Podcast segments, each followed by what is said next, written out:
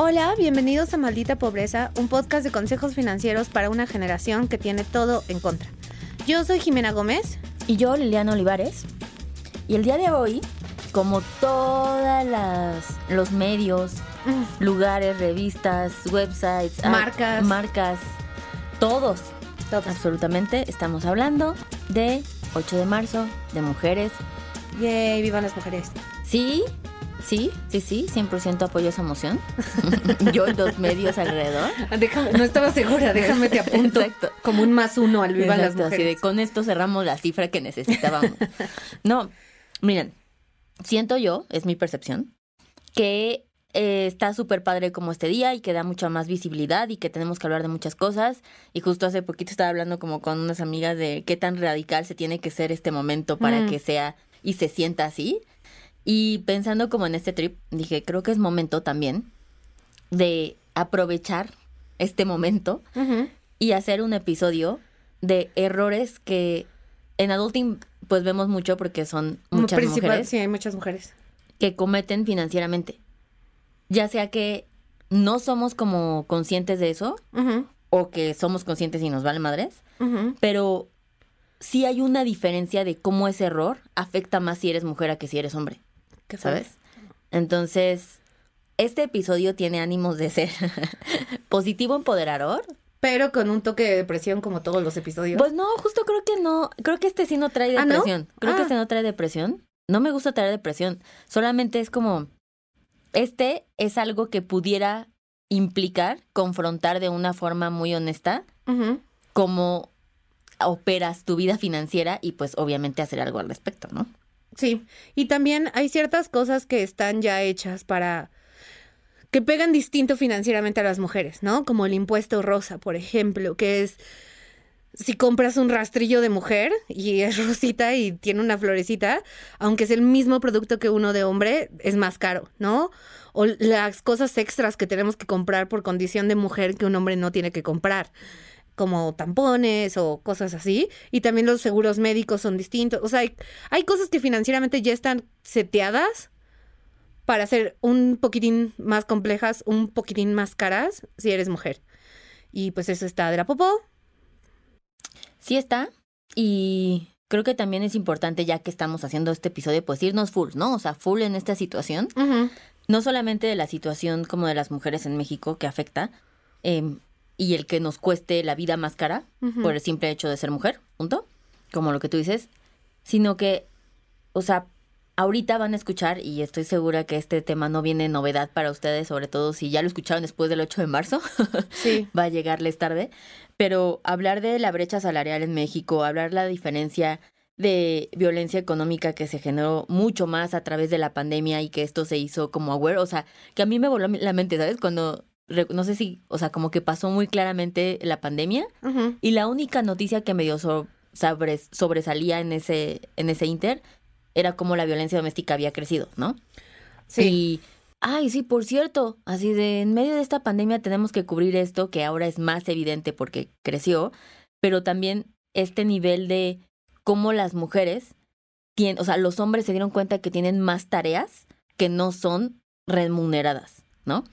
Las mujeres. Las mujeres, ¿no? Como que en pandemia, como pues los dos estábamos en la casa y la mujer era, ¿no? Se, se espera, tiene este concepto de, ah, yo tengo que aparte hacerme cargo de los trastes, pero de la cama, pero del, De la limpieza. de la limpieza, de los niños que están en la escuela y yo, o sea, yo tengo que ahora jugar a ser maestra, ¿no? Todo esto me, me dio en pandemia y entonces fue como, ay, sí es cierto, ¿verdad? O sea, como yo tenía tres juntas, ya Ujú. acabé, ¿no? O sea, como hacer más visible esto, se hizo todo un tema de conversación de cómo las mujeres trabajan alrededor 39% más que los hombres Y ganan. y ese, eso no se los pagan. Sí, y aparte, ¿no? Exacto. Eso es gratis. Y lo que sí les pagan, les pagan menos. Exacto. Nos pagan menos. nos pagan menos, es un 13%, que sorprendentemente en México es de los que mejor les va en América Latina. Sí, sí, yo había oído eso, o sea, de que la, la brecha salarial es más fuerte en, incluso en países de primer mundo. Pero también supongo, no sé, ahí tú me dirás, tiene algo que ver con que los sueldos de por sí ya están Sí, bajitos, ¿no? o sea, ve, el otro día estaba viendo porque justo hice un panel muy, muy pro de Muy de mujeres. Muy de mujeres, muy brecha salarial, muy de mujeres, muy morado. Sí, Este, morado y verde. que decía que los buenos salarios en México, o sea, un buen salario en México es de alrededor 29 mil pesos, de, perdón, 22 mil pesos, ujú. ¿ok? Esta es una encuesta seria de demográfica del estudio de cómo de los ingresos en México Ujú, del 2021. Entonces, un buen salario, así de que ya estás en otra brecha, es de 22 mil pesos. De esa gente que gana 22 mil pesos, de los ricos, Sí, de los que se, se les está yendo bien. ah, de los que lo están ya cabrón, solo el 29% de las mujeres tienen esos buenos salarios. Ay, no. ¿Ves? Sí, es deprimente. No es deprimente, o sea, sí, no, es- no es el mejor escenario, no, no estamos... Pero no es tu culpa. O Sí. sea, no, no te estoy culpando a ti. Es la, es el sistema, ¿no? Es, es el patriarcado. Pero está súper, sub, sí, o sea, está súper horrible. También por eso creo que la brecha salarial no se nota tanto. O bueno, no es tanta porque, pues, güey, ya ganamos 20, ¿no? O sea, Sí. como, Que aparte, ojo, o sea, es un chingo. O sea, el 13% es un chingo, Sí. solamente en contexto de que hay gente peor, que eso no nos hace mejores, ¿no? Sí, no. Solo nos hace menos peor. Pero, sí. que no hay que pensarlo así porque, pues, justo, ¿no? Tendremos que estar todos bien. Pero, exacto. Pero existe esa, esa bonita diferencia y obviamente la realidad es que ahora la participación económica de las mujeres en México es mucho más, ¿no? O sea, eso está perfecto, está padrísimo. Pero la mala noticia es que ante esa participación, las mujeres han encontrado un lugar para participar activamente y es comercio informal. Entonces, ni siquiera logramos llegar a conquistar más puestos de trabajo en, en lugares formales. Deja altos puestos, de eso ya ni hablamos, ¿no? Un trabajo con, con IMSS, güey. O sea, punto, Sí. ¿no? Y entonces, ahora las mujeres participan en un 45% en dinero. Estamos ya a la mitad. Y la mayoría de eso, pues no tenemos como prestaciones de ley, no tenemos ninguna formalidad, no tenemos contratos, no tenemos horas o jornadas establecidas, ¿no? Y eso también habla mucho de, de la mentalidad y de, de lo que significa ser mujer en México, en Latinoamérica, ¿no? O sea, si, si hay que sobrevivir, si hay que ir a hacer dinero, una mujer va a encontrar la manera de hacer dinero. ¿Sabes? No se va a quedar en su casa esperando a que le vuelvan a llamar de esa entrevista de trabajo. Va a encontrar algo que hacer, algo que vender, alguna manera de sacar dinero. Y creo que es súper triste que eso se haya vuelto en este punto de nuestra vida algo memificable, algo de lo que nos burlamos, del neni punto medio, cuando literalmente es, es algo que, que, que habla bien, es, es una serie de capacidades y de, de traits de personalidad que son súper positivos, que es tomar el control de, de tu situación y hacer algo al respecto, ¿no? Que, que bien podríamos solo decir, güey, está bien difícil, nadie me contrata, no hago nada, vivo O sea, creo que eso representa las dos cosas, las dos características, como dices, más valiosas de una mujer. Y es que hay resiliencia y somos resourceful. Sí, total. No, no se nos entonces- acaba el mundo. No, o sea, y para nada, ¿no? O sea, desde la mamá que te pega el diurex en el suéter, pero ya chingón. Te como- engrapa el Te dobladillo. engrapa el dobladillo, yo soy esa persona. Yo, pero me engrapa el mío, no crean. Solo los míos. Pero, ajá, o sea, la chingada se resuelve, ¿no? Ujú. Entonces, justo en este contexto que entendemos y valoramos, también hay cosas que dejamos de ver, Que hay que ver qué son los errores. que son los errores. Porque no somos perfectas. No somos perfectos. Casi. Casi. Así de, Sí. así de ya, close el blog. No importa, nuestro demográfico es mujeres. ¡Yay! Exacto. Pero, pues tenemos áreas de oportunidad. Como todos. Como todos. Y el primer error financiero que cualquier mujer debe evitar, y este está muy fuerte porque no, no, siento que va a causar controversia, pero es la dependencia económica. Mm, ¿Sabes? Como, así como un hombre no visualiza que alguien más que no sea, digo, obviamente no estamos hablando de que si te ganas la lotería ya estás dependiendo de ese premio, ¿no? O sea, o la tía lejana se murió y te heredó algo, o sea, no. Pero todos los hombres tienen en su cabeza tener dinero propio. ¿Cómo lo consiguieron? I don't know, ¿no? O sea, no, no, no vayamos hacia. ujú, Pero sí está esta mentalidad de tener dinero. mm. Nosotras como mujeres somos muchísimo más blandas en ese criterio.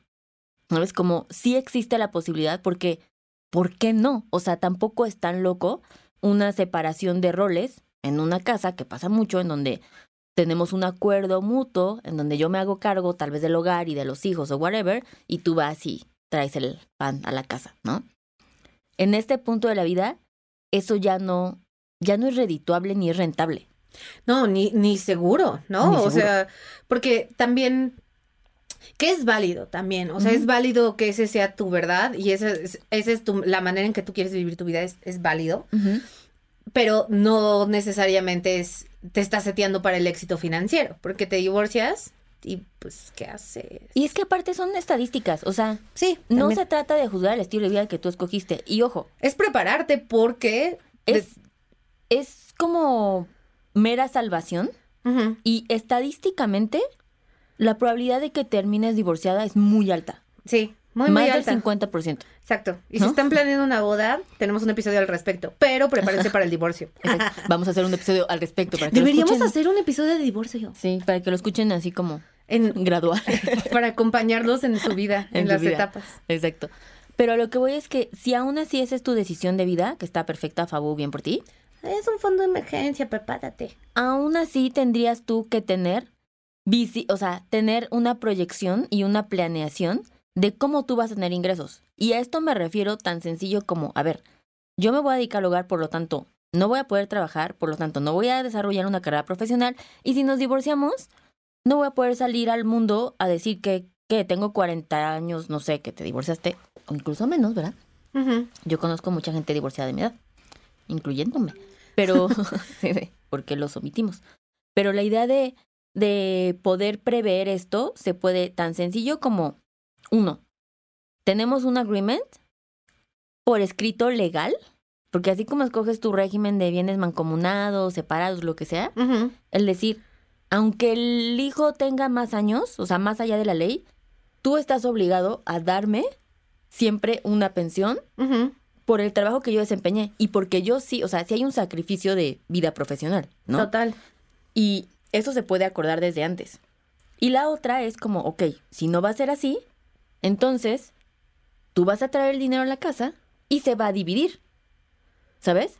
Y entonces Mm. tú vas a tener esos ingresos y ahora sí entra tu responsabilidad de ser smart con tu dinero y de crear, o sea, con ese ingreso que estás teniendo, aunque sea el Invertirlo, gasto, sí, sí, sí. invertirlo, de forma en que si mañana no tienes nada y ya no te van a seguir dando ese dinero, pues al menos Hiciste algo.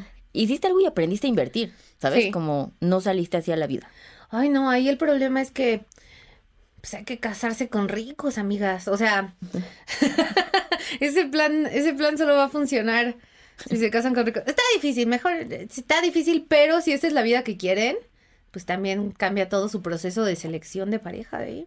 Porque aparte, pero ve, o sea, si lo piensas, si existe esta posibilidad de que ya ahorita en estos tiempos uno de los dos no trabaje, es porque uno está en una muy buena posición. Sí, porque en esta economía, en esta época del año, o sea, que alguien en- pueda no trabajar, está cañón. Exacto. Entonces, pues ya, o sea, si ese es el plan de, ay, no, pero a mí me gustaría estar con los hijos todo el tiempo, ¿no? Ponte que salga de la mujer y él diga o de otra mujer o cualquiera que sea esta combinación que estamos abiertas a que suceda, sea el agreement de que solo una persona en la pareja trabaje, pues es porque va a dar a todos. Sí. Entonces, Sí. pobre, pobre, no es. No, pues nada. Si alguien conoce a alguien, no, no es cierto. que lo manden. Otro gran error financiero es que nosotras muchas veces somos las primeras en ser como víctimas de creernos que somos compradoras impulsivas, Mm. Que no tenemos, ¿sabes? Como, Sí, de que vas a Sara y estás helpless ante las rebajas, ¿no? exacto, como esta, este vibe que se, esta comunicación que se construye alrededor de la mujer de, ay, lo gastan todo en zapatos, ¿no? Ay, ya, y ya sé, sabes, me como... cae tan mal eso, me cae tan mal eso de, ja, ja, ja, ja, ja, pues tú tus zapatos, ¿no? Como de, necesitas un closet para... Y más porque nos la creemos, nos la compramos, que eso es como la prosperidad de la mujer. Y tenemos ahí un chingo de zapatos que no sirven para nada. O ni siquiera eres esa mujer. Ah, ¿Sabes? Yo odio los zapatos. Entonces, bueno, es que tú compras tenis, al igual que muchos hombres. Yo amo Por los tenis. Sí. Pero es, ese error de nosotros fomentar ese tipo de esos estereotipos y fomentar caer en ellos, uno va a evitar, o sea, no vamos a, no estamos ayudando a progresar, ¿no? O sea, no estamos ayudando a que esto se, se, se deje de ver como que las mujeres solamente van a hablar de esto, solamente van a gastar en esto, ¿no? Como que no hay ninguna planeación de patrimonio real más allá de si se ven bonitas, ¿no? Entonces, también tenemos nosotros una responsabilidad en eso. Y es, ¿cómo combatimos eso? Pues no haciéndolo, ¿no? Es dándole la misma importancia a las cosas que son relevantes para nuestro futuro presente y lo que sea que, que queramos crear, construir en nuestro proyecto de vida. Y darle la prioridad que se debe a tener, de comprar maquillaje o los zapatos o la bolsa o lo que sea, ¿no? Que saber que somos capaces de crear nosotros este mismo balance. Sí, y también ser honestas, digo, esto ya es un proceso más profundo, ¿no? Pero ser honestas si lo quieres de verdad o lo quieres porque eh, hay una expectativa de feminidad en tu contexto que te dice que lo tienes que tener, lo tienes que querer, ¿no? Y ese es ese desmerayanar, ¿cómo? Desmenuzar esa esas wants, esos deseos es súper complejo, pero también puede ser muy sencillo, ¿no? O sea, como en el Maricondo Method, o sea, como te da felicidad a ti, genuinamente, ¿no? O sea, como si tú tienes esos zapatos y te los pones en tu closet tú solita y dices qué bonita soy, y en la individualidad te dan felicidad, pues sí, pero también eso se puede delimitar, ¿no? Esos deseos, esas necesidades, esos gustos. No significa que no tenemos que querer zapatos. No. Creo que tenemos que, y en general no son hombres y mujeres, aprender a identificar lo que nosotros realmente queremos. ¿no? Sí, y eso es complejo. Y más para las mujeres porque literalmente el mundo está hecho de mensajes de cosas que necesitamos para hacer lo que debemos ser, ¿no? Correcto. Quote on quotes en todos lados. Exacto. 100%. Entonces creo que está padre hacer una pausa y decir como, mm, voy a pensar más en qué tanto le pongo como atención a esas cosas que, que ya están given, ¿no? O ya hasta se esperan de mí, como tú dices, las rebajas, ¿no? Ya se espera que yo gaste en esto. Ah, pues ya. O sea, güey, soy mujer, no puedo evitarlo, ¿no? Güey, sí, sí puedes, Sí, no sí mames, puedes. ¿eso qué? ¿No? O sea, Sí. entonces sí. Ahora, otro error que pasa mucho es creer que creo que se ha ido combatiendo, ¿no? O sea, esto creo que es una generación tal vez más grande, pero sigue habiendo como cierto desapego a tener esta idea que las mujeres no tenemos que poner atención al dinero Mm, sí. o a nuestras finanzas, como que esto no es, pues no entra en nuestro rol, ¿no? Que se nos asignó. Y yo pregunto, si eres un humano, necesitas dinero, ¿no? Si eres un humano que no vive en la jungla del Amazonas sin ver a nadie, necesitas pensar en dinero. Correcto. Si vives en la sociedad. Pero también creo que hay una dualidad en esa expectativa que, como tú dices, tal vez puede ser generacional, ¿no? Como de que, ay, yo no le entiendo a eso de las matemáticas. De los ¿no? números, ajá. Yo no le entiendo a eso, pero también como el de yo administro el gasto, ¿no? O sea, hay como una dualidad a ese punto de que tal vez podemos entender el dinero en su day to day, en su cotidianidad, pero no en su potencial de todo para, para todo lo que sirve el dinero. Ahí es donde, ay, pobrecita, pero en, en distribuir la despensa y hacer que funcione sí es estúpido, ¿no? Es como dar este, es como condescendencia, Ujú. ¿no? Es, Total. Te doy un poquito, pero estos 10 mil pesos, tú hazlos rendir. Tú, tú eres una ganadora y lo vas a saber hacer, Yo sé ¿no? que tú lo vas a conseguir. Entonces, como esta idea, pero claro, tú distribuyes eso, pero ya no lo administraste en el sentido en el que ya llegó el dinero a ti, based on quién sabe. No supiste si eso era lo correcto, ¿no? No sé. Si o era sea, suficiente. si era suficiente. Y obviamente esto pensando en una, una pareja súper casi casi 50, ¿no? De, Sí. del esposo que maneja y llega el gasto, ¿no? Ujú. Que yo creo que, bueno, y lo veo en adulting, ¿no? Con las parejas que llegan de nuestra edad está cambiando. O sea, pero sigue pasando un chingo. O sea, tampoco es, no es tan loco, ¿no? No, y uno cree que estamos, que somos mucho más, mucho menos tradicionales de lo que somos. Justo estaba viendo un reality. em, ¿Cuál? ya va a salir, que Ah, se ok. llama Ultimátum, Ujú. como te casas o te vas, no sé cómo, lo, cómo Ah, se va a traducir. Sí, sí. Entonces son parejas donde uno se quiere casar y el otro no. Ok. Y las entrevistas de las, de las chicas y de los chicos, los dos quieren un rol. O sea, y cuando dicen, no entiendo por qué no se quiere casar conmigo, sé cocinar, o sea, como todavía hay una parte súper tradicional de yo quiero un hombre que me proteja, que me cuide, que me provea. No sé si tiene que ver con nuestra generación y la que sigue que hay una que hay una incertidumbre, ¿no? Y queremos como regresar a estructuras que entendemos como sólidas financieramente y como en los núcleos familiares, ¿no? O si de verdad más bien todos nada más le jugamos a los bisexuales, pero en realidad sí queremos ser housewives, ¿no? Está cañón. Uno, uno. Porque igual yo, yo me considero muy liberal, pero si mañana alguien llega y me dice, güey, quédate en la casa, te doy todo el dinero del mundo, no le digo que no. O sea. O piensas en esta concepción, o sea, aunque sea en tu idea radical, eh, tienes a una Jimena pensando en boda, ¿no? O sea, como... Sí, está muy, sí, está muy metido en nuestra alma. Sí, está muy cañón. Y yo lo veo como tal vez como lo que viene siendo la chaviza, que, que ahora convivo mucho. 16 años. Y güey, son iguales, ¿eh? O sea, son literalmente iguales. O sea, esa es la conversación, como de sigue hablando, sigue viendo la conversación del, del, esposo. Y no es porque esté mal, solamente me sorprende que no hayamos encontrado una nueva forma de innovar, ¿no? No sé, algo, o sea, ¿sabes? Y como también tú dices, creo que jugamos a que somos mucho más edgys de lo que somos como, no, no, no, igual quieres hacer y que te enseñen a hacer la sopa y que te pasen un gasto y ya, es como eso es lo que hay que hacer. Pero parte de, de tener esta concepción de que el dinero no es para ti, a ver, regreso, si eres un humano en una sociedad necesitas dinero, ¿no? Cuando ahorita que estamos en el panel y estamos hablando de por qué la gente ya sabes, ¿no? Y le da tanta pena y ahora ya todo el mundo dice, es que el dinero es tabú y les encanta esa frase. Este, es que sí es tabú. Que es correcto, ajá, que sí, o sea, which is accurate. Pero a mí me vuela la cabeza que así como hay valores universales, ¿no? Que nos enseñaron en la escuela. Algo súper poderoso que nos hace homogéneos a todos es el dinero. ¿Sabes? Como es algo que nos une muy fuerte. Todos necesitamos, o sea... Y, y está horrible, pero el dinero es el gran, es el gran estabilizador. Puede ser del grupo más, puede ser una mujer afroamericana queer, que estás en desventaja social por cómo está armada la sociedad.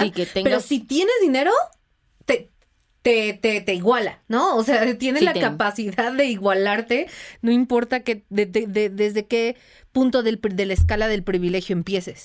Y eso está bien y también está muy mal porque abajo el capitalismo, ¿no?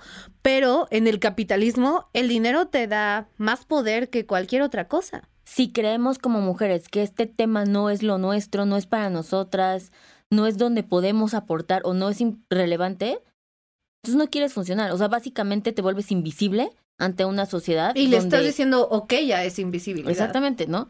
Entonces, hay mucho más de conciencia que debemos tomar que, que creo que las mujeres lo esperan, ¿no? O sea, yo siempre les cuento que, o sea, nunca pensamos que adulting iba a ser para mujeres. O sea, nunca fue esa con la comunicación. De hecho, Nos sorprendió muchísimo. O sea, fue como, ¿saben? O sea, nunca fue de vamos a hacer una página rosa y vamos a postear cosas super soft y así todos estos Instagrams que Jimena odia, que también Los odio mucho.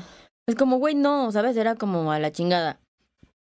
Pero que empezara a encontrar ese nicho es porque las mujeres no encontraban a quién les hablaba, ¿no? Y aunque pues yo no lo estaba dirigiendo, pues soy vieja, ¿no? Entonces, pues se... No, y también que, que a las mujeres no les, se les puede hablar de muchas formas. Y no tiene que ser Rosilla. Y no tiene, tú que eres mamá, no tenemos que reducir los adjetivos o a su género, ¿no? O sea, es como una preocupación que cuando empezó Adulting era justo, era más generacional que cualquier otra cosa, ¿no? Sí, era más para, para la gente de nuestra edad eh, y la gente que se iba a llegar a nuestra edad en ese momento, ¿no? Pero sí. Pero bueno, el punto es como en este punto de, de nosotros encontrar y de hacer válido que tenemos que esforzarnos en tener una participación activa, no solamente en la sociedad, sino para nuestro proyecto de vida. O sea, el dinero es la herramienta que te construye tus sueños, punto. ¿No? Entonces. Qué bonito esto. Es como. Eh, quieres lo que sea para ti, tienes alguna aspiración, necesitas dinero. Entonces, ya no es negociable dejarle eso a alguien más. Tu papá, tu marido, el novio o, o a nadie, ¿no? También puede ser que no recaiga en nadie y tú creas que va a suceder solo porque sí. El tener esa responsabilidad como mujeres y de empoderamiento de entender, porque esa es otra. Hemos encontrado la fuerza de poder ac- participar activamente en la economía, ¿no? Y, y si A pesar de todo. A pesar de todo y si vendo por catálogo, pero, des- o sea, pero la otra parte es un montón de falta de educación financiera que tienen esas personas que ya estás teniendo acceso. Es como, güey, ya tienes dinero. Ahora fucking aprende a usarlos, ¿no? O sea, como... Ay, Aprende a usarlo para tu bien, no Exacto. para sobrevivir, ¿no? Exacto. Para construir. Qué bonito eso de el dinero es una es la herramienta para construir tus sueños. Like si quieren una playera que diga eso. Exacto. Eh, había dicho. Deberíamos hacer playeras que digan eso. Pero bueno, este episodio sin duda teníamos que aprovecharnos y, y- y subirnos al tren de poder hablar porque uno, es un tema que a Jimena y a mí nos gusta. Dos, somos mujeres. somos mujeres. Y tres, todo momento que exista para aprovechar en mejorar algo respecto a la igualdad que tiene que haber con las mujeres, lo vamos a tomar. Es correcto. Y este fue ese episodio. Oye, diles de que nos sigan así. Pues sí, amigos, síganos. Si son mujeres, síganos más. No, no es cierto. Este, Así si- de follow y luego de follow y luego otra vez follow. No, si son mujeres, díganle a todas sus amigas que nos siguen, porque la verdad sí nos encanta tener una audiencia femenina. O sea, sí, Sí. está cool. Pero bueno, compartan este podcast con todos sus amigues. Eh, déjenos estrellitas. Recuerden que o nos dejan cinco o mejor no nos dejen nada. Muchísimas gracias porque nos Sí. lastima y nos duele cuando nos dejan menos de cinco. 100%. Y compártanos en stories y nos avisan si quieren una playera con bonitas frases de Liliana. Sí. Bye. Bye. Este episodio fue producido por Mariana GCA, Esteban Hernández Tamés.